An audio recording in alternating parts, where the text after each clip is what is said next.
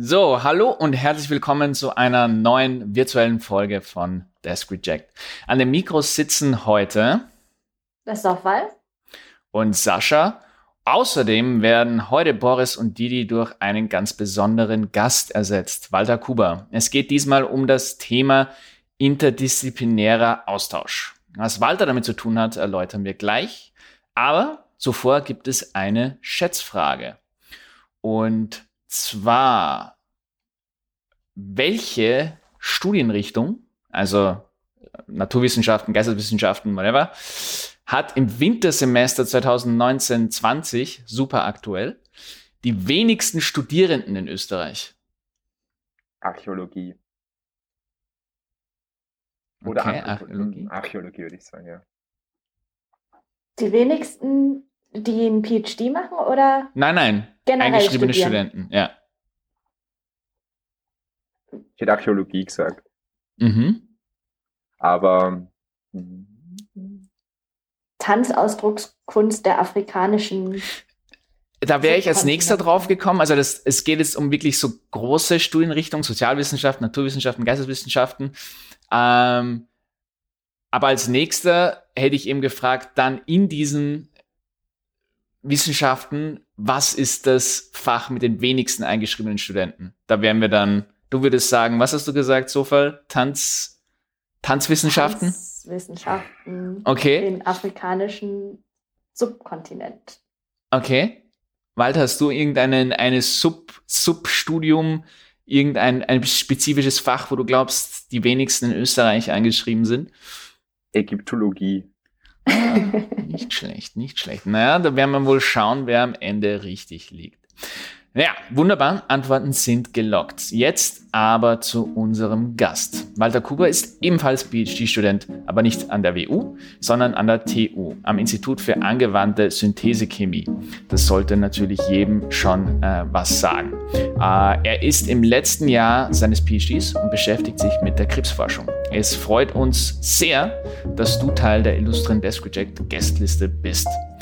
Äh, bevor wir jetzt weiter äh, dich mit Fragen löchern, würde ich sagen, du stellst dich doch mal am besten selber vor. Hallo, freut mich dabei zu sein. Ja, ich bin seit, ich bin im letzten Jahr im PhD und um sich ein bisschen vorstellen zu können, wie so mein Alltag ausschaut, ist in der Synthesechemie, wie man es so kennt von der Chemie her, stellt man sich am meisten etwas vor, was zischt, was knallt, was raucht und was man im Labor so macht. Und so funktioniert es auch bei uns. Aber das Ziel ist ein ganz anderes. Das heißt, wir gehen davon aus, am Anfang von einer Grundidee in der Krebsforschung für diagnostische oder therapeutische Zwecke. Und wenn wir dieses, eine Grundidee haben, also ein Molekül, mit dem wir ein, so ein Modellsystem aufbauen können, das später einen Wirkstoff freisetzen kann am Tumor, dann überlegen uns, wie das ausschaut. Und im zweiten Schritt dann, wie wir das herstellen können. Und dann kommt es eben zu dieser Herstellung und da fühlt man sich wie ein Koch. Das heißt, genauso wie man jetzt was kochen würde, Eier reingeben würde, Milch reingeben, was auch immer, geben wir verschiedene Chemikalien zusammen, warten gewisse Zeit, erhitzen, geben was dazu, nehmen was weg und am Schluss sind wir mit ein paar Kristallen übrig. Und das ist dann eine Ansammlung von Molekülen.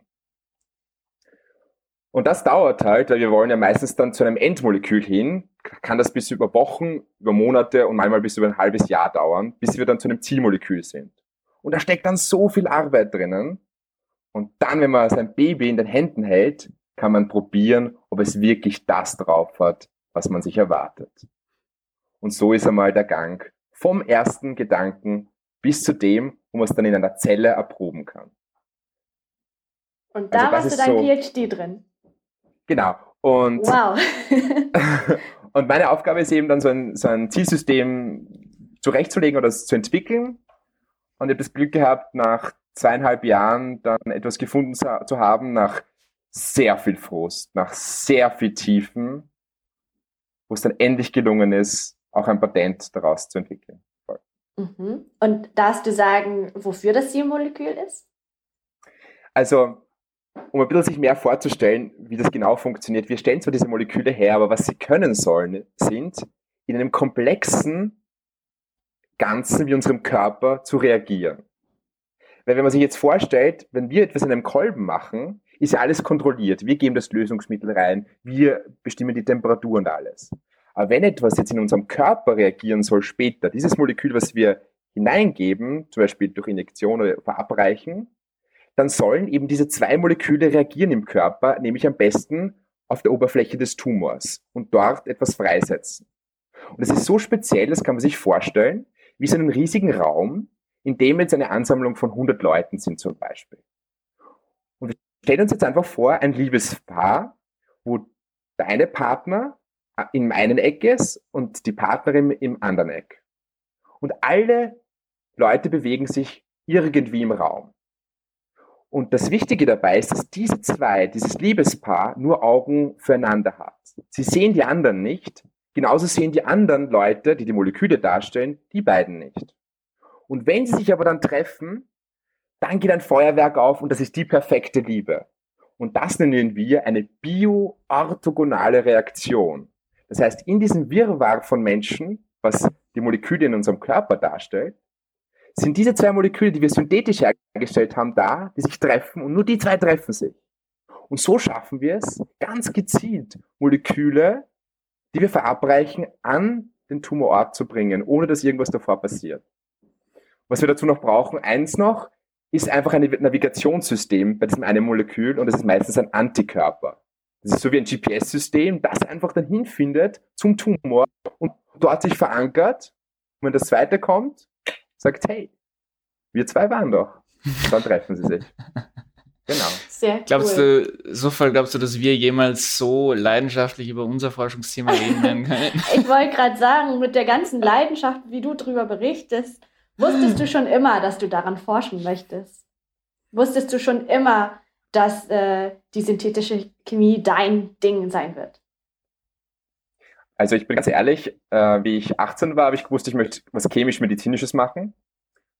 Und so, dass ich beim Bundesheer war, beim Bundesheer die Sanitätsausbildung gemacht habe und da war so Medizin. Ich möchte Medizin machen.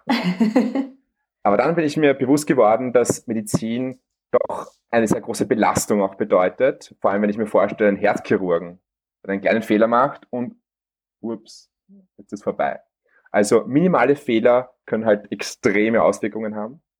Und zweitens auch die Belastung, wenn ich jetzt irgendeine Diagnose einem Patienten mitteilen muss und so weiter.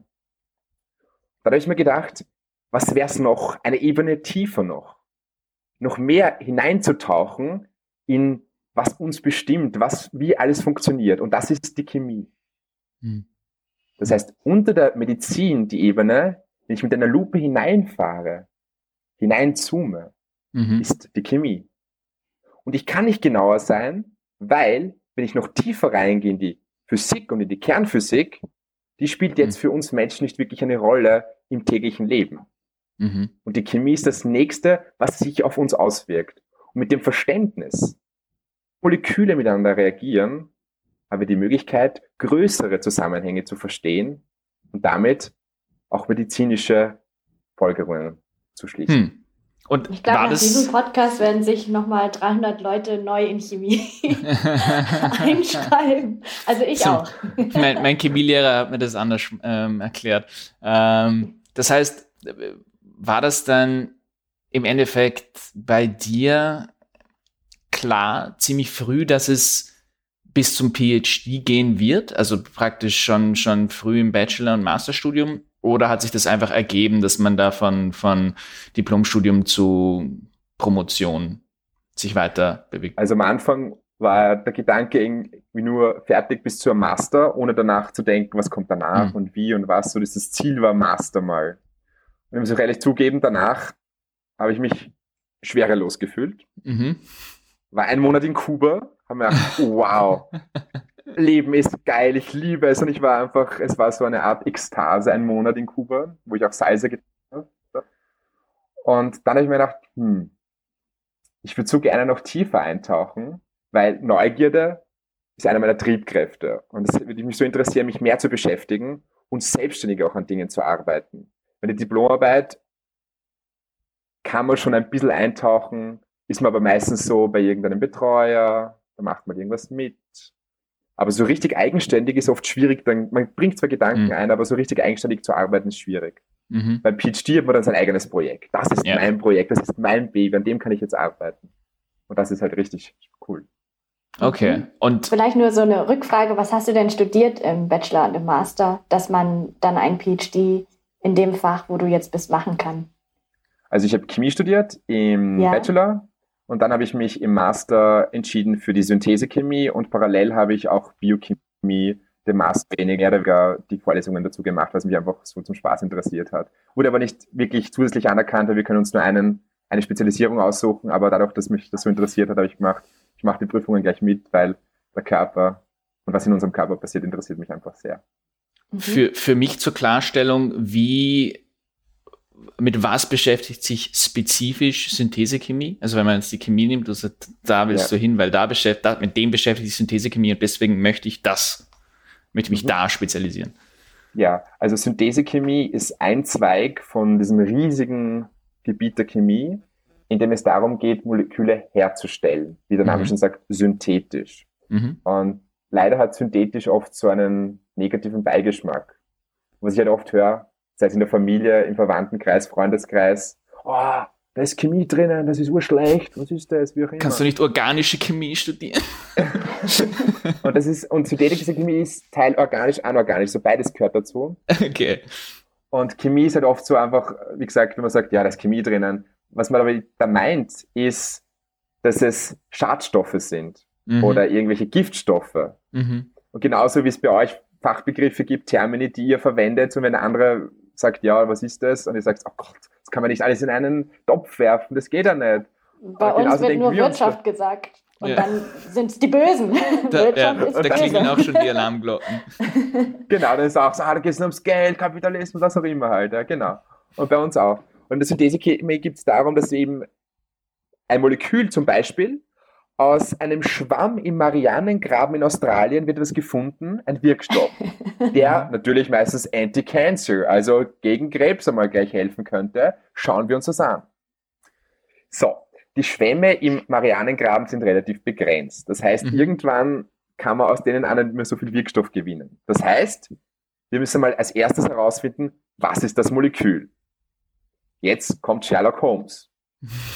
Wie machen wir das? Wir müssen das Ganze einerseits in ein, kann man sich vorstellen, wie auf eine molekulare Waage geben. Das schaut aber ein bisschen anders aus. Da schießt man es durch so ein Gerät und da wird es zerlegt, das Molekül.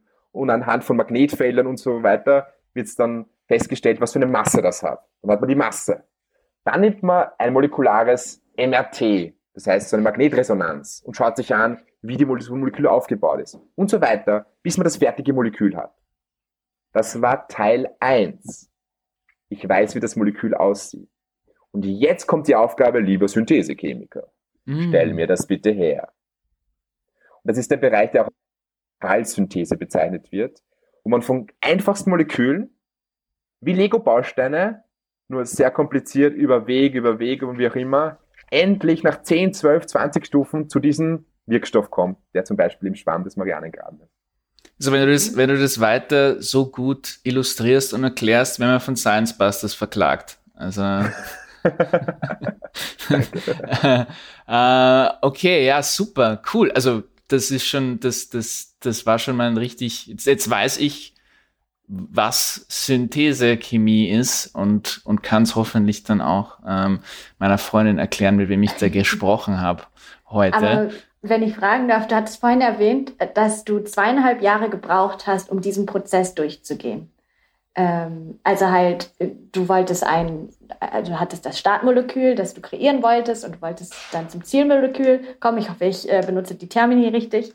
Das hat zweieinhalb Jahre gedauert und ähm, die voller Frustration und Hürden auch waren. Aber vielleicht gehen wir mal ganz am an, an den Anfang. Also wie hast du dich denn entschieden, woran du arbeiten möchtest? Wie hast du deinen Supervisor gefunden?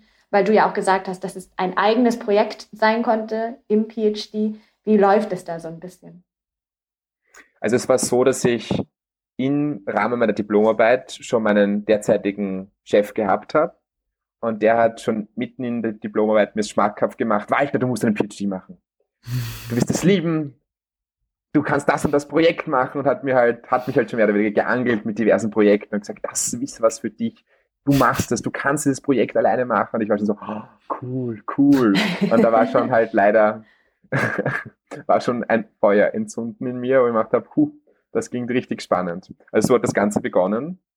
Dann war es aber so, dass ich mir selber das mehr oder weniger finanzieren musste, weil normalerweise hat man ja mehrere Möglichkeiten. Entweder, also heute ist jetzt überhaupt schon anders als vor einigen Jahren, aber bei uns war es halt so, dass wir entweder so ein äußeres Stipendium halt finden oder was man halt als Fellowship nennt, so eine Förderung. Mhm. Oder so Collegs, also so Doktoratskollegs und diverse Möglichkeiten, das zu finanzieren. Oder halt an der Universität angestellt zu werden. Und so gibt es halt vier, fünf diverse Möglichkeiten. Mhm.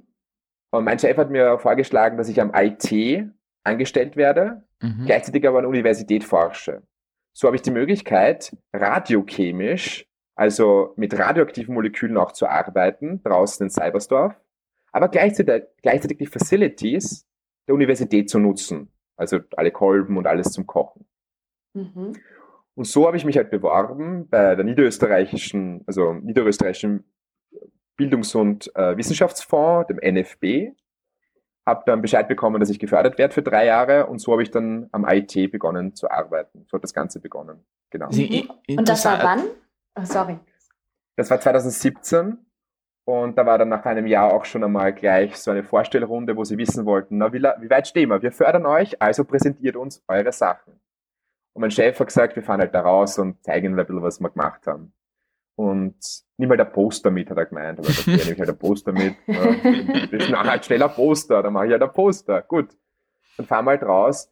Und ich habe mir gedacht, ja, dann redet man mit den Leuten und ein bisschen, was man gemacht hat. Er hat gesagt, du hast eine, du hast eine Präsentation und dann gebe ich, gibt es eine Jury und die äh, Vera Russo, ah, die, die, wie heißt die, ähm, die Moderatorin fällt mir jetzt ein, die Barbara Rett, kann das sein? Nein, nicht die Barbara Rett, Blödsinn, die, wurscht, irgendeine bekannte Moderatorin fällt mir jetzt ein. Wurscht, Vera Russwurm? Na, egal. Irgendeine war auch dort und zwei von vier, äh, zwei, ähm, der Chefredakteur vom Standard und von der Presse war dort. Mhm. Und mein Chef hat gesagt, ja, und es gibt danach eine Jury und die werden die Fragen stellen, warum das und so funktioniert. Aber das machst du schon, kein Problem für dich.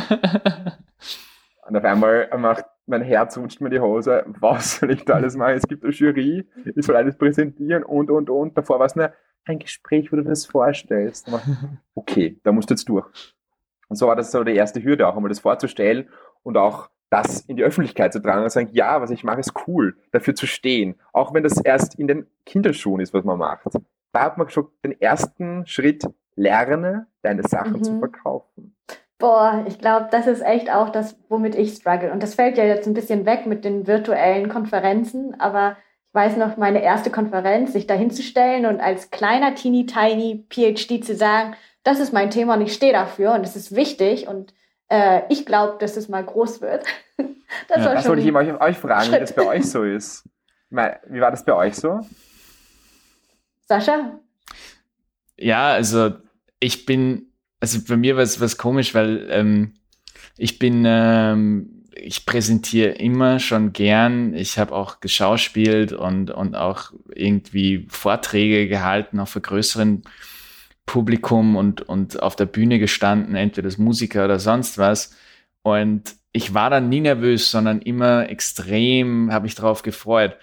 Und dann bei meiner ersten Präsentation vor so, einfach vor so einem kleinen Raum, da waren nicht 15 Leute drin, aber halt alles Wissenschaftler, habe ich so Herzrasen bekommen, dass ich dachte, mir, also ich, ich krieg gerade einen Herzinfarkt. Also wie, nicht so, boah, ich muss so ich krieg einen Herzinfarkt, sondern wirklich gedacht habe, so, ist es gerade, ist es gerade eine Panikattacke? Was ist los mit mir? Und das war, ich war noch nie so nervös wie vor so einer, meine Forschung vorzustellen, weil es so banal war auf einmal, dass ich da gerade wirklich, ich habe da gerade wirklich eineinhalb Jahre reingesteckt und jetzt präsentiere ich, das ist total belanglos.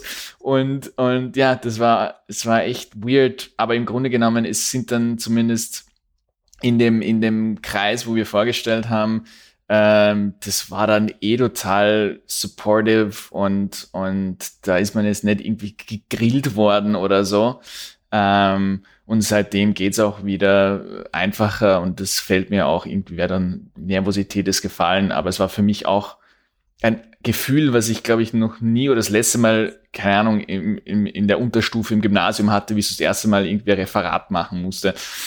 Total komisch. Weil wir alle Augen auf dich gerichtet sind. Das ist immer so, wow. Und nicht irgendwelche Augen, sondern wo du weißt, das sind Professoren, die wissen mindestens zwei, drei, vier, fünf, zehnmal so viel. Und dann denkt man sich, okay, wo kommt jetzt die Frage? Wo kommt jetzt der Schuss hin? ah, also vielleicht war es sogar nett von deinem Supervisor, dass er dich so ins kalte Wasser äh, geschmissen hat, sonst wärst du vielleicht schon von Anfang an mit klopfenden Herzen ins Auto eingestiegen. Bei mir war es Oder gar nicht mitgefahren. Ja, eben. Ich habe eine Woche vorher erfahren, dass ich auf dieser Konferenz präsentieren soll. Also musste ich auch schnell ein Poster machen, beziehungsweise eine Präsentation. Und dann steht man da vorne und zum ersten Mal fühlt man sich so ein bisschen wie so bei einer PowerPoint-Karaoke. So, man hat zwar die Slides und man redet auch was, aber man ist sich nicht so sicher, bin ich das jetzt? Hören die mir jetzt zu? Wo bin ich überhaupt? Für aber mich, ja. für mich war das Stressigste eben einfach, dass ich halt Leute zitiert habe, die im Publikum sitzen. Und dann war das so für mich, was ist, wenn ich das Paper falsch verstanden habe? Was ist, wenn ich da jetzt was sage und dann, weiß ich nicht, steht der auf und, und erklärt mir erstmal, was ich da alles falsch verstanden habe. Es ist wie, als würdest du, keine Ahnung, äh, irgendwie ein Shakespeare-Stück vortragen und im Publikum sitzt halt Shakespeare also das, das, das, das war das, was mich halt total fertig gemacht hat, weil ich dann auf einmal alles, alles hinterfragt habe, was ich, was ich gemacht habe. Was, was, wenn, was, wenn das Thema einfach total falsch ist und, und eigentlich ich jetzt gerade voll im Blödsinn mache. Ähm, ja. Aber ich, ich wollte ich wollte noch mal zum Anstellungsverhältnis auch noch mal zurück, weil das, das finde ich immer ganz interessant. Ähm, ist das die Norm?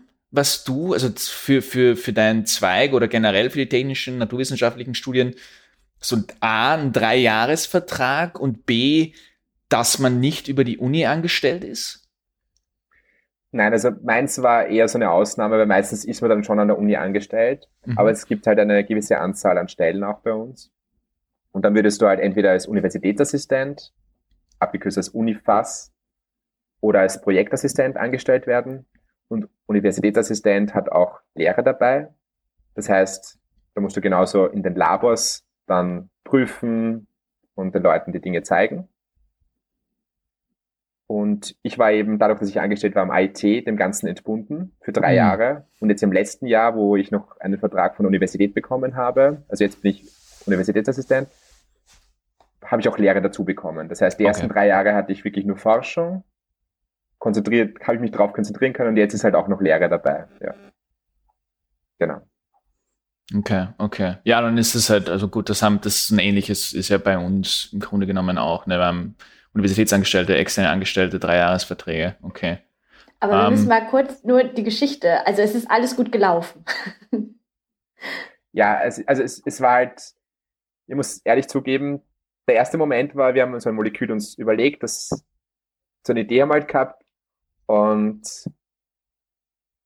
zuerst haben wir uns überlegen müssen, wie ich vor am Anfang geschildert habe, wie stellen wir das überhaupt her? Da haben wir uns halt überlegt, okay, das könnte man so und so herstellen, das sind sechs, sieben Stufen. Und dann lege ich halt los. Erste Stufe, zweite Stufe, jetzt kommt die dritte Stufe. Und die dritte Stufe war echt hart, weil wir haben mit extrem giftigen Chemikalien gearbeitet. Ich schätze mal, ihr kennt Zyankali von Agatha Christie, wo man Leute umbringt. Mhm. Das muss man schlucken, damit man stirbt. Ja, dass mit irgendwas passiert im Körper, dass es zellulär zur Erstickung kommt, muss man das schlucken. Ja? Mhm. Wenn man es nur auf die Haut kriegt, ist kein Problem. Aber wir haben nicht mit normalem Wasser gearbeitet, sondern DMSO. Das ist ein Lösungsmittel, das kann man sich vorstellen wie ein Taxi. Mhm. Und alles, was du in dieses Taxi reingibst, geht durch die Haut wie nichts. Mhm. Sowohl ein guter Wirkstoff als auch ein Gift. Mhm.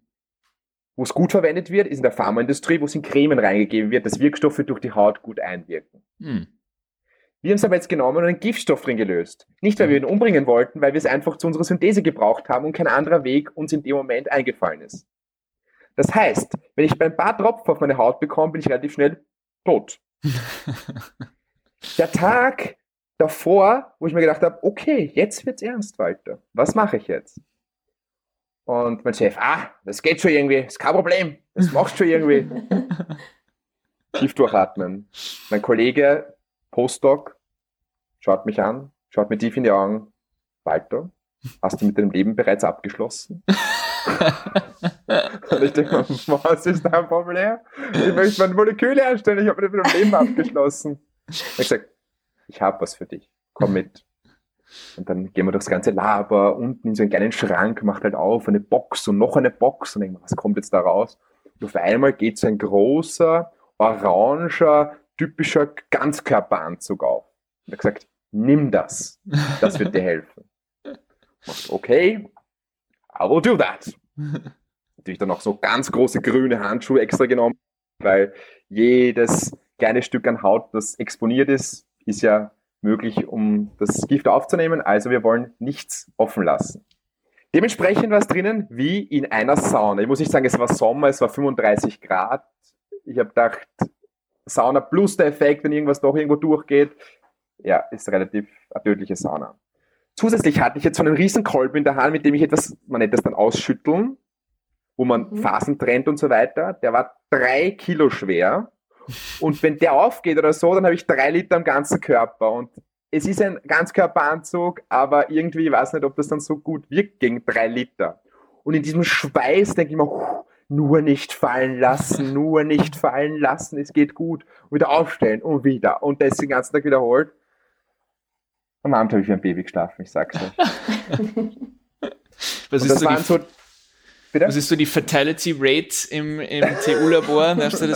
oder sind das Zahlen, die nicht veröffentlicht das, werden dürfen? Ja, ist nicht veröffentlicht. Nein, es, es geht eher alles gut gegangen. Ein Jahr später haben wir es zu dritt gemacht mit meinem Chef, weil er darauf bestanden hat, wir das wiederholen. Und hat er mitgemacht. Schweißgebadet, alle drei natürlich wieder zufällig im Sommer. Irgendwie ist was immer im Sommer gewesen. Egal. Aber das, so die, das sind so die Schritte, wo man sagt, man leidet so richtig mit dem Baby. Aber das sind ja noch die schönen Schritte, weil da gelingt es ja. Und jetzt kommen wir dann zu Niederschlägen, wo sich denkt, es funktioniert. Es funktioniert nicht.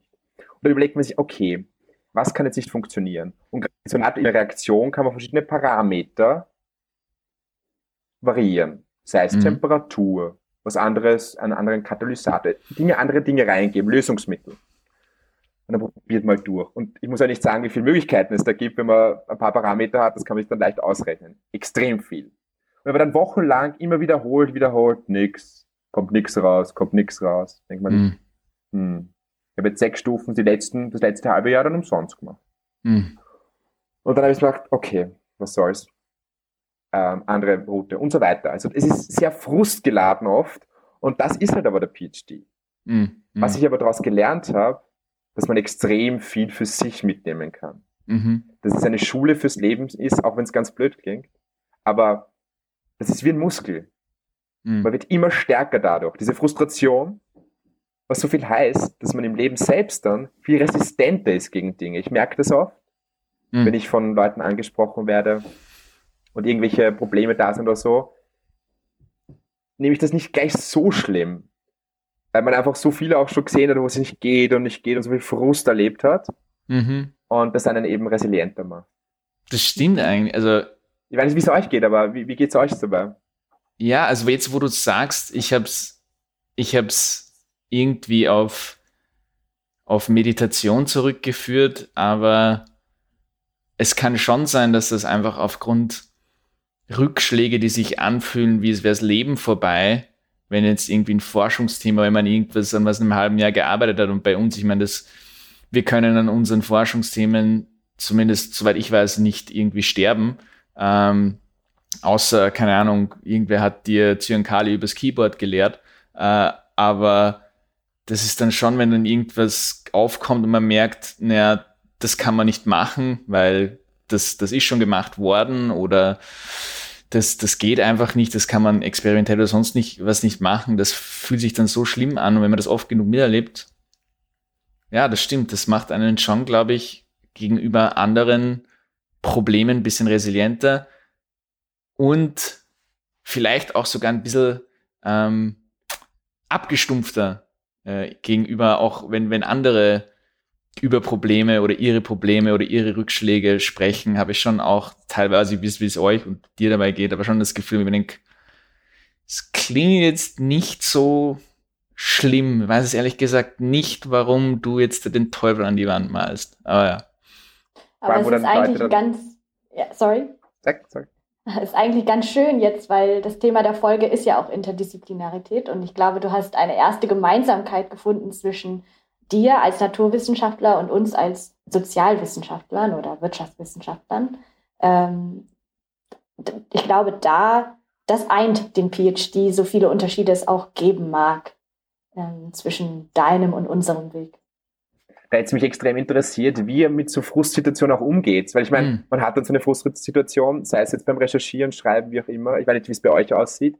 Aber was macht ihr effektiv? Wow, was macht ihr effektiv in dem Moment, wenn ihr merkt, ihr seid frustriert, um aus diesem Tief herauszukommen?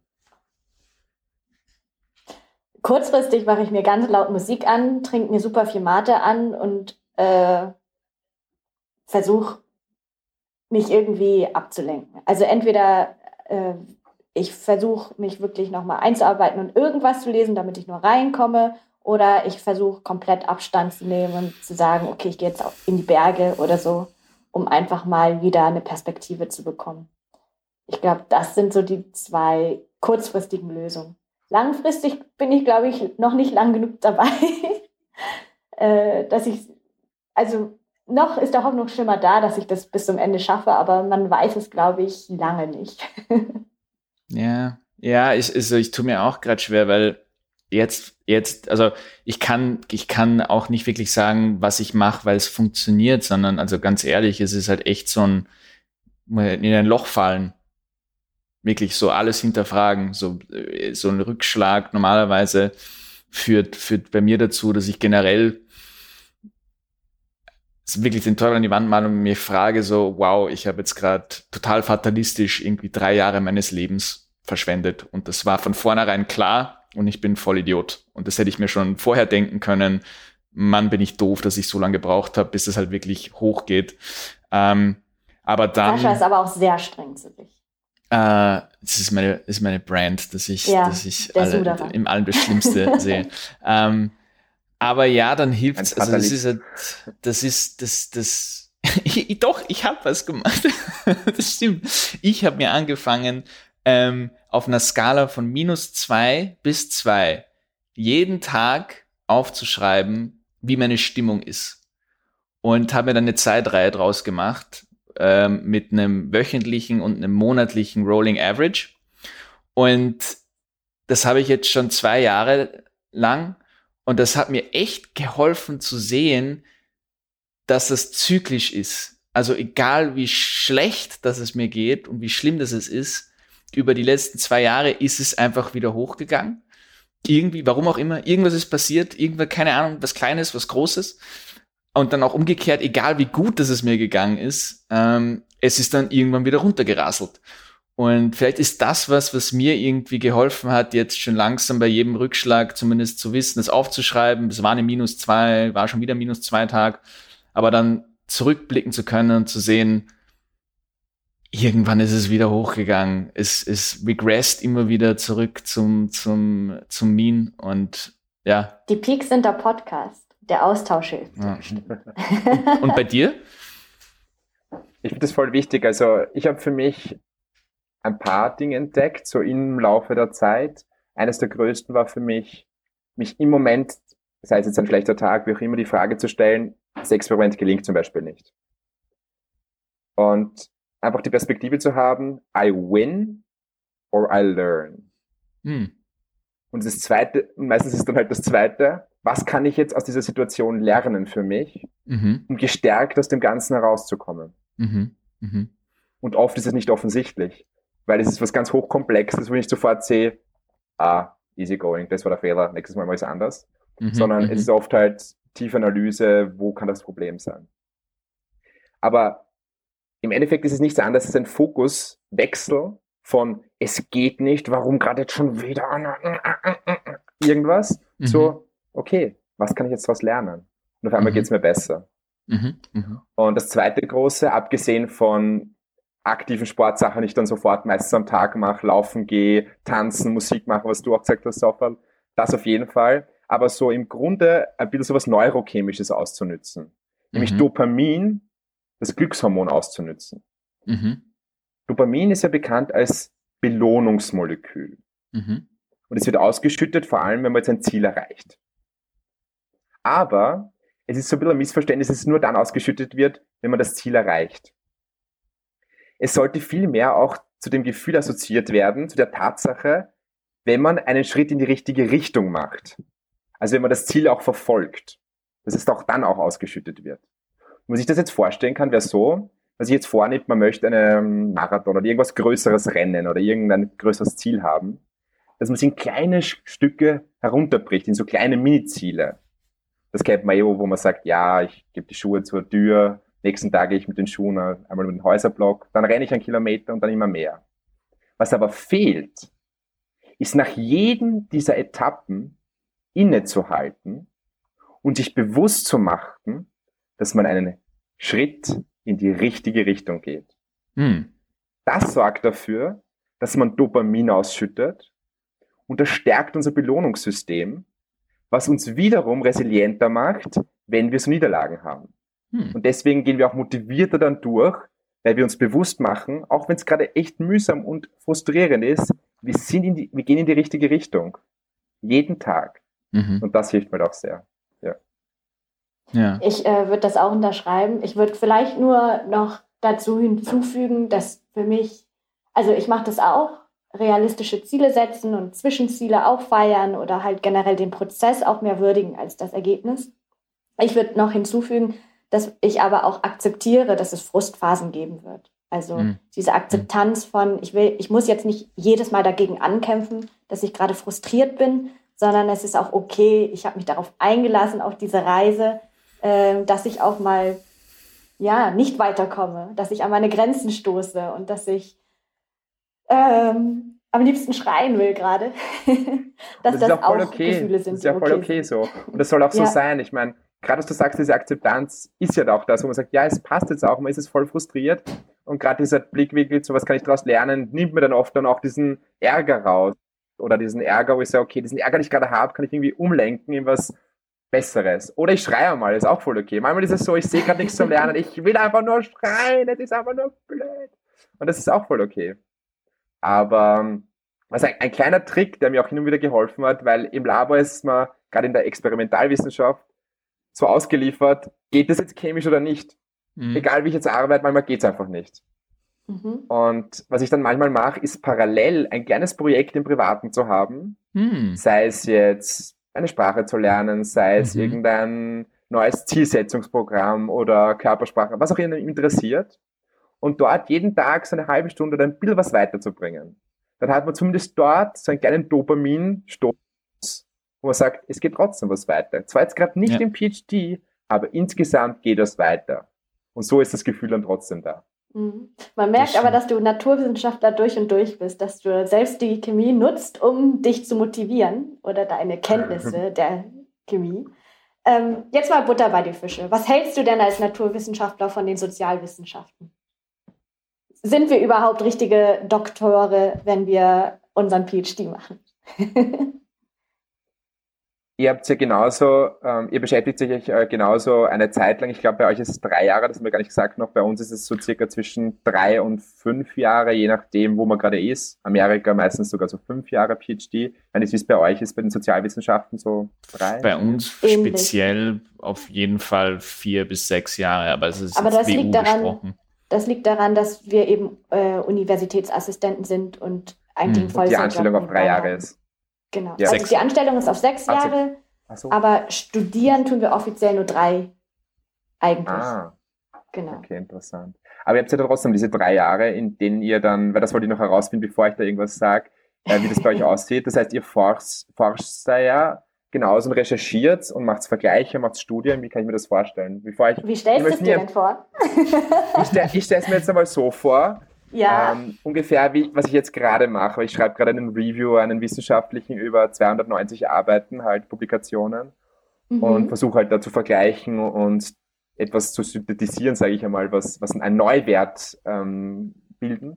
Und ich stelle mir das halt so vor, dass ihr dann euch einem Thema widmet und diesem Thema, was ihr, was ihr irgendwie ausgesucht habt, ähm, da entweder den Vergleich oder Studien euch anschaut und da irgendwie so Meta-Analysen macht oder und daraus halt irgendwie was versucht abzuleiten, sage ich einmal. Bin ich da? Mhm. Ich finde es super spannend, wie, also ich meine, äh, wir haben halt ein klares Bild von uns und mein Bild von Naturwissenschaftlern wäre halt so, ja, die gehen ins Labor und dann machen die halt ihre 50 Experimente Pipetten. und das ist mega geradlinig, weil sie wissen dann direkt, ob etwas funktioniert oder nicht funktioniert. Und dann nach drei Jahren haben sie ihren PhD. Und da wurde ich jetzt eines Besseren belehrt heute. Deswegen finde ich spannend, wie NaturwissenschaftlerInnen die Sozialwissenschaften sehen. Aber Sascha, willst du auflösen? Wie forschst du? Also von, von Vorurteilen gegenüber ähm, Naturwissenschaftlichen hat er eh das Sofa kurz ein bisschen erklärt. Ich glaube, das spiegelt sich auch relativ wieder bei mir, dass man sich halt vorstellt, dass das alles viel, viel, viel komplexer oder schwerer ist von der, von der Hard Science her, jetzt vom, vom, von der Grundausbildung und vom, vom ähm, dem, was man mitbringt, um, um PhD zu machen in dem Fach, aber einfacher im Sinne von, naja, man geht da rein, man will halt ein Molekül irgendwie erforschen oder man will irgendwie äh, eine Reaktion finden, dann geht man ins Labor, macht ein paar Sachen und dann schauen da vier, fünf technische Papers dabei raus und man weiß eigentlich schon von vornherein, dass das alles halt, ja, klappen wird, weil man hat geht das ja super toll. Rein. Genau, weil das, man, man hat das ja mathematisch irgendwie schon abgeleitet und man hat dann ein paar Leute, die dir sagen können, dass das stimmt. Äh, und bei uns ist es, ist es halt, ja, auch, aber, aber eben auch ganz äh, verschiedene Sozialwissenschaften, weil äh, da gibt es halt auch noch viele, gibt es experimentelle Zweige, dann Zweige, die sehr, ähm, sehr theoretisch getrieben sind und wirklich nur, wie du eben gemeint hast, halt mit, mit Archiv, Archivdaten, Archivpublikationen arbeiten und dann so ein bisschen Mischformen. Aber ich glaube, das, was, was uns am ersten wenn ich zu sagen traue, in Sozialwissenschaften ist eben der, der Aspekt sozial, dass wir halt hauptsächlich mit Menschen ähm, experimentieren und an Menschen Forschung betreiben, ähm, sei es am Individuum oder an, an Systemen und Gruppen von Menschen. Äh, und, und das passiert dann auf verschiedensten, mit verschiedensten Methoden, mit experimentellen Methoden, mit Labor, Feld, ähm, Simulation auch. Also teilweise gibt's gibt's auch Zweige, die halt wirklich ähnlich wie jetzt in der in der äh, in, in, in manchen in manchen angewandten Physik oder theoretischen Physikfächern, ähm, die dann Simulationen programmieren, gibt's sowas inzwischen oder auch schon länger bei uns ähm, im Sozialwissenschaften. Aber böse ja. Zungen sagen ja, dass wir uns äh, anderer Wissenschaften bedienen, And ja. also Methoden anderer Wissenschaften bedienen, um eben den Menschen zu studieren. Äh, so böse sind sie eigentlich auch nicht. Ist ja nicht schlecht. Voll. Genau. Das ist voll spannend, was ihr gerade sagt, weil es ist bei uns ganz ähnlich, also die Sichtweise, was, wie wir die Sozialwissenschaften sehen, ähm, dass man sagt, ja, dann schaut man sich halt ein paar Paper an und analysiert ein paar Meta-Analysen, was auch immer, kommt man auf irgendwelche Sachen drauf und die publiziert man halt dann gleich. Dann hat man innerhalb von drei, vier Jahren eben seine fünf bis zehn Publikationen, that's it, okay, was ist dahinter? Also ich sage mal, das ganze Spektrum, manche glauben das mehr, manche weniger, aber es gibt bis zu dem Extrem, was ich gerade jetzt gesagt habe, schon auch Meinungen. Und meine Meinung war eher so, ja, es ist hat irgendwelche Analysen und da schaut man sich etwas an und ich habe jetzt nicht gesagt, dass zehn Paper rauskommen, aber so ein, zwei Paper werden schon ganz raus, leicht oder halt normal rauskommen. Ähm, aber dann, dadurch, dass ich doch ein paar Freund, im Freundeskreis auch ein paar Sozialwissenschaftler habe, habe ich dann eh auch schon mitbekommen, dass es nicht so ganz ist. Also, und ein, ein, ein Punkt noch zu Nature und so weiter. Also bei uns ist es eher so, dass innerhalb dieser Dissertation wenn es gut geht, ein, zwei Paper rausschauen. Wenn man ganz glücklich ist, vielleicht mhm. drei. Aber gerade auch bei mhm. meinem Chef, der jetzt eher geschaut hat, dass wir höher publizieren. Höher heißt nicht Nature. Mhm. Nature ist so unerreichbar in der Chemie, sage ich einmal. Also Nature Chemistry vielleicht ist so vielleicht erreichbar, aber das ist so das Maximum. Während für biologische Aha. Forschung, medizinische Forschung durchaus Nature drinnen ist. Aber ich sage jetzt mal für die rein chemische Forschung nicht, sondern dass man das jetzt auch unterscheidet. Ja, und dann ist es halt eher so, dass ein, zwei Publikationen höchstens rausschauen und das war's. Und es ist alles aber so unberechenbar. Selbst wenn man sich denkt, das Molekül passt jetzt, Kollege von mir, mir auch passiert, ist man am Ende dann dort, geht nicht. Zwei Jahre umsonst. Nebenprojekte halt. Und keiner kann es einem sagen. Und ja, es ist, ja. Ja, also wir es ist eine das wirklich, Gemeinsamkeit, ja. es ist bei uns, es ist, es ist auch, also kommt auch ganz drauf an, was den Supervisor halt, was sein Plan ist, unter Anführungszeichen. Wir haben auch anscheinend eine ähnliche, vielleicht ist es was Österreichisches, ich weiß es nicht, aber unser Supervisor ist auch eher so eine, eine gute Publikation äh, ist, ist, ist empfehlenswerter wie jetzt dieser klassische kumulative, einfach mal Hauptsache drei, drei Paper für ein PhD, wo und wie ist egal, aber es müssen drei sein. Gibt's, gibt's, ist, glaube ich, vor allem in, in so gut wie allen Ländern außer Deutschland und Österreich, ähm, vielleicht sogar schon Deutschland der Fall. ist witzig zu hören, dass das dann in anderen Fächern ähnliche Philosophie ist. Ja, Qualität und sonst Nature Quantität. Human Behavior. ja, da streiten sich auch die Geister. Sowieso. Aber genau, bei meinem Supervisor auch der Trade-off, dass man eher auf ein höherrangiges äh, Journal zielt und dann halt weniger publiziert.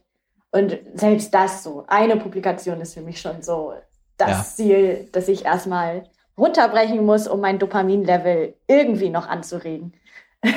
So richtig, ja. Unvorstellbar eigentlich gerade. Also wir sind beide noch ein bisschen, äh, brauchen noch ein bisschen, bis wir an deinem Punkt sind. Und bei mir zumindest, weil ich bei der Sofa ist, bei mir ist halt so Publikation immer noch sowas wie, wow, ich, ich freue mich derzeit noch, wenn ich bei einer Konferenz irgendwie angenommen werde, was vorstellen kann. Publikation ist bei mir noch überhaupt nicht am Speiseplan. Äh, ja. Muss ich ehrlich zugeben, Vielleicht nur, um das äh, abzurunden. Ja, bei uns eben auch. Also ich, meine erste Publikation ist noch im- ausstehend, weil das Molekül ist zwar da. Wir haben fast alle Daten, wir brauchen noch eine Anwendung, aber das dauert trotzdem. Wir wollten das letztes Jahr im Sommer schon publizieren und das dauert trotzdem noch Mm, ewig, bis es dann wirklich passiert und alles. Also man muss da auch sehr, sehr viel Geduld aufbringen. Mm, mm, ja. Ich bin wirklich überrascht, wie viel ähnlicher, also oder wie viele Ähnlichkeiten wir dann doch jetzt, ohne jetzt das erzwingen zu wollen, gefunden haben. Ja. Ähm, und wir haben jetzt auch äh, während der technischen Probleme noch uns kurz unterhalten. Dass, also mir macht es voll Spaß, diese Folge. Ja. Ja. Und ich wundere mich eh, dass es gar nicht so viel Austausch gibt zwischen den, äh, ja, zwischen Naturwissenschaften, Sozialwissenschaften, zwischen verschiedenen äh, Wissenschaften einfach, weil ich glaube, dass es sehr wertvoll ist ähm, und Spaß macht. Also ich glaube, wenn man nicht Freunde im Freundeskreis hat, äh, müsste ich nochmal googeln, ob es irgendwelche Plattformen gibt, die eben vernetzen. Aber vielleicht, Walter, hast du da bessere Tipps, weil du bist ja auch ähm, Poet, habe ich gehört oder gelesen. Poet? Oder du engagierst dich ja auch in der Wissenschaftskommunikation Ja. und hast da vielleicht äh, bessere Vernetzungen. Also rein was so Wissenschaftskommunikation betrifft, ähm, ist eines meiner Leidenschaften auch.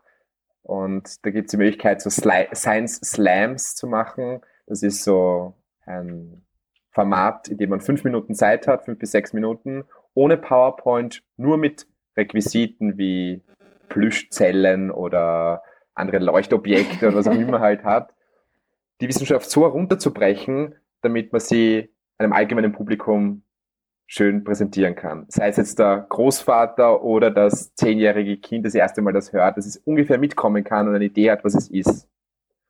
Und das ist für mich extrem spannend, so ein Ding herunterzubrechen, Analogien herzustellen und dann aber auch dem Zuhörer oder der Zuhörerin zu zeigen, was sie davon mitnehmen kann. Und das ist auch meine Motivation, in naher Zukunft, vielleicht in einem halben Jahr, Jahr, meinen YouTube-Channel dann zu beginnen. Genau. Woo! Werden wir dann natürlich direkt scheren auf das yes. Projekt. Aber es gibt noch kein, es gibt noch keinen Namen, es gibt noch keinen Kanal, den du jetzt ausrufen Noch kannst. nicht, aber ja, Noch nicht. Okay. ist im Wert. Ja, wir ich habe schon auf jeden 60 Fall unser Ideen gesammelt, also es ist schon näher als nur eine Idee. Das Walter-Molekül ist mein Name. Voll. Ja, also wir haben eigentlich, also ich, ich persönlich kann auf jeden Fall noch, noch lange weiter sprechen. Ich meine, es bietet sich auf jeden Fall auch nochmal an, das Ganze in Teil 2 nachzuschießen. Ähm, aber ich möchte auch hier keinem zu lang die Zeit stehlen. Und ähm, genau, ich, es gibt natürlich äh, für, für treue Desk Reject-Zuhörer äh, das, das am sehnlichsten erwartete Segment, das, äh, das Werbesegment, gibt es diesmal nicht. Äh, einfach nur da wir den Beitrag unseres geschätzten Gastes nicht durch einer meiner Rants äh, unbedingt schmälern wollen. Äh, deswegen drehe ich jetzt ganz einfach mal den Spieß um und frage Walter, ob du noch irgendwelche Shoutouts, Empfehlungen oder sonstige Anliegen hast, die du mit den Hörern teilen möchtest. Vielleicht so ein paar, also ein, zwei Tipps. Ein großer Tipp wäre, sich neben der Dissertation oder neben dem PhD sich auch Zeit zu nehmen vielleicht nicht am Anfang, wo alles so überwältigend ist, wo man sich mal einarbeiten muss und keine Ahnung hat, wo soll ich überhaupt beginnen, was muss ich jetzt machen, mhm. sondern vielleicht ein paar Monate nach einem halben Jahr, Jahr, sich auch parallel mit anderen Dingen auch zu beschäftigen, wie man weiterkommen kann. Also zum Beispiel an seinen Kommunikationsskills zu arbeiten oder mhm. andere Dinge, die man auch für den PhD brauchen kann, aber auch für danach. Das heißt, irgendwie so auch zu denken. Die Möglichkeit zum Beispiel, die ich extrem extrem dankbar angenommen habe, war auch die vom Ludwig-Boltzmann-Institut, die für alle offen ist, sowohl für Sozialwissenschaften, wie ähm, Naturwissenschaften, egal was, nämlich die Summer School und die... Bis Ägyptologie. alles. äh, nämlich, nämlich die Summer School und die Winter School. Die Summer School mhm. ist eine Option, um Leadership mehr zu trainieren, die nennt sich Leadable für Management und ähm, Konfliktmanagement Skills, also so mehrere Skills halt.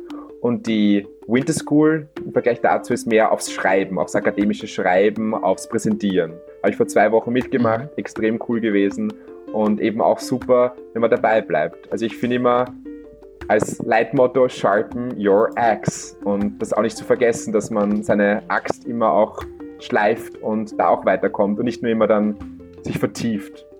Und eine andere Sache, die auch, dieses, auch Software vorher gesagt hat, nebenbei, dass man auch einen Schritt hin und wieder zurück macht. Man ist dann oft so vertieft drinnen in dem Ganzen und in, in, sei es Publikationen oder Molekülen oder bei euch in Analysen, dass man sagt, oh Gott, was ist da alles los? Und wenn man einfach mal einen Schritt zurück macht, sei es in die Natur raus, sei es einen Urlaub zu machen, sich auch das zu gönnen und das hilft einem, einen anderen Blick auf das Ganze zu bekommen das sind großartige Tipps. Ähm, wir werden auch dieses Ludwig-Boltzmann-Institut mal selber auf jeden Fall nachsehen und das dann auch in die Shownotes packen. Ähm, also rein genau, als Fortbildungsmöglichkeiten, wenn man solche hat. Und ja, sonst, was es halt möglich ist, auch an, an, an anderen Büchern. Ein gutes Buch, was ich gerade lese, was mir extrem gut gefällt, ist The Power of Now von Eckhart Tolle. Mm. Wenn du das kennst, mhm. aber das ist so die Idee halt, im Jetzt zu leben und das wird halt oft gesagt und ich macht auch, ja, okay, lebe mehr jetzt, lebe mehr jetzt, lebe mehr jetzt. Aber es wirklich zu leben, ist extrem schwierig. Und da bin ich auch einem Zitat unlängst begegnet, das mir sehr gut gefallen hat, was die Essenz des Buches sehr kurz wiedergibt, nämlich so ungefähr in den Worten, wenn du leicht depressiv oder deprimiert bist, lebst du in der Vergangenheit. Wenn du Angst hast, lebst du in der Zukunft. Und nur wenn du so friedvoll, living in peace, dann bist du in dem Moment angelangt und genießt ihn jetzt gerade. Also das auch so mitzunehmen. Ja, das kommt mir bekannt, das habe ich auch schon mal gehört. Das ist echt, das ist echt nicht schlecht. Ähm, das werden wir auch, werden wir auf jeden Fall auch reinpacken, damit die Leute das auch finden, wenn sie es interessiert. Ähm, genau, dann würde ich einfach echt nur sagen, vielen, vielen lieben Dank. Ich finde, das war echt großartig. Eine Mischung aus aus, aus wirklich super ansehlich erklärte Einführung in die synthetische Chemie und Krebsforschung und generell Naturwissenschaften, Laborforschung, aber auch äh, hoffentlich Einblicke generell in, in die Überschneidungen und Unterschiede im PhD-Studium. Ich finde das echt großartig. Ähm, ich würde dann eben noch ganz wichtig die Schätzfrage auflösen. Wisst ihr noch, was eure Antworten waren? Beziehungsweise wisst ihr, was die Frage noch war? du darfst sie gern wiederholen. Also die Frage, die Frage war, welche Studienrichtung äh, hat im Wintersemester 1920 die wenigsten Studierenden in Österreich, also, über, ähm, also zu fachübergreifend. Und da war das Sofall eigentlich verdammt knapp dran, das waren die darstellenden Künste. Mhm. Ähm, die haben äh, insgesamt neun, circa, was habe ich aufgeschrieben, äh, 557 eingeschriebene Studierende. Zum Vergleich, Sozialwissenschaften haben 43.000 äh, in Österreich. Und nebenbei ist Doktoratstudium der, der Künste hat auch die wenigsten mit 19. Ähm, und jetzt das eigentliche Fach mit den wenigsten ähm, Studierenden, das teilen sich ein paar. Und da äh, habe ich mir eins rausgepickt. Das ist das Polnisch-Unterrichtssprache, Masterstudium. Ähm, ein, ein, ein eingeschriebener Student. Aber äh, keine Angst, es kommt da auch Nachwuchs im Bachelorstudium für polnische Unter Unterrichtssprache nach, nämlich zwei im Bachelorstudium. Äh, also, falls da wer eine Lücke sucht, um was Ausgefallenes zu studieren, ich glaube, ähm, Polnisch Unterrichtssprache kann ich nur sehr stark ans Herz legen. Slowenisch auch mit acht Leuten im Bachelor. Äh, das war die Auflösung der Schätzfrage. Ähm, damit würde ich auch schon zum Outro kommen. Ich würde aber Sofal noch ein paar letzte Worte äh, überlassen. Mhm. das kam jetzt überraschend. Ähm, Dabei wollte ich ganz kurz Danke ja. sagen, die Möglichkeit dabei zu sein. Ich fand es großartig mit euch. Dankeschön für diesen Einblick in die Sozialwissenschaften und damit, dass ich auch so vielleicht Bilder, die ich davor gehabt habe, dann auch jetzt klarer sehen kann. Danke euch dafür. Ich erkläre dir dann im Nachhinein nochmal, woran wir genau forschen, was meine Analysen sind. Aber der Dank, wie gehabt, also der Dank ist, ist, ist ganz unsererseits und unsere, es steht eine Open Invitation, falls du nochmal Zeit hast für eine, für eine Teil 2, weil ich glaube, das, also das haben einige Zuhörer ähm, wirklich verlangt, dass wir mal raus aus dem BU-Kreis gehen, mal jemand anderen äh, mit reinholen und, und mit ihm oder ihr diskutieren. Äh, also ich glaube, da wird auf jeden Fall noch ähm, Sehr gerne. was noch zurückkommen. Sehr gerne mit meinem neuen YouTube-Channel dann. Ja, ja. dann gibt es auch was zum, zum Bewerben. Ich habe letzte Worte gefunden. Sehr gut. Äh, Shoutout geht an Lynn, die uns vernetzt hat, den Walter mit uns. Äh, und weiß nicht, ob sie uns hört oder nicht. Auf jeden Fall danke Lynn fürs Vernetzen. Und ich werde jetzt mehr Möglichkeiten suchen, mich auch mit anderen Wissenschaftlern und Wissenschaftlerinnen auszutauschen. Damit äh, vielen Dank an alle fürs Zuhören. Ihr könnt uns wie immer folgen auf Instagram, Facebook und Twitter. Einfach nach unserem Namen suchen, Best Reject. Äh, und wenn euch dieser Podcast gefällt, ihr könnt uns auch abonnieren auf jeglichen Player, sei es Apple Podcast, Spotify, Overcast, alles Mögliche. Ähm, dann, wie immer, wir freuen uns immer tierisch auf Bewertungen äh, auf jeglichen Playern, Apple oder sonst wo, Podchaser, es ist ganz egal. Es, ist, es hilft uns, ähm, in uns unsere Arbeit zu bestärken und es hilft auch anderen, uns eventuell zu finden. Also es würde uns sehr freuen. Wir lesen uns das immer sehr gerne durch. Äh, Intro, Outro und Werbemusik stammen alle von Blue Dot Sessions. Produziert wird das Ganze von Alexander Staub. Das Logo ist von Stefan Kadosch von Creative Prism. Und äh, das war's auch schon für heute. Vielen Dank und bis bald. Jetzt euch. Ciao. Danke. aber ich zähle, wir zählen es alle gemeinsam von 10 runter und versuchen es gleichzeitig zu machen, anstatt das Klatschen, weil das Klatschen hat bis jetzt noch nie funktioniert. Und ich fange an. 10, 10 9, 9, 8, 8 7, 7, 6, 6 5, 5, 4, 4 3, 3 2, 2, 1, 1, 0. Das hat überhaupt nicht funktioniert. das war voll. Das war voll. Du bist aber auch immer schneller.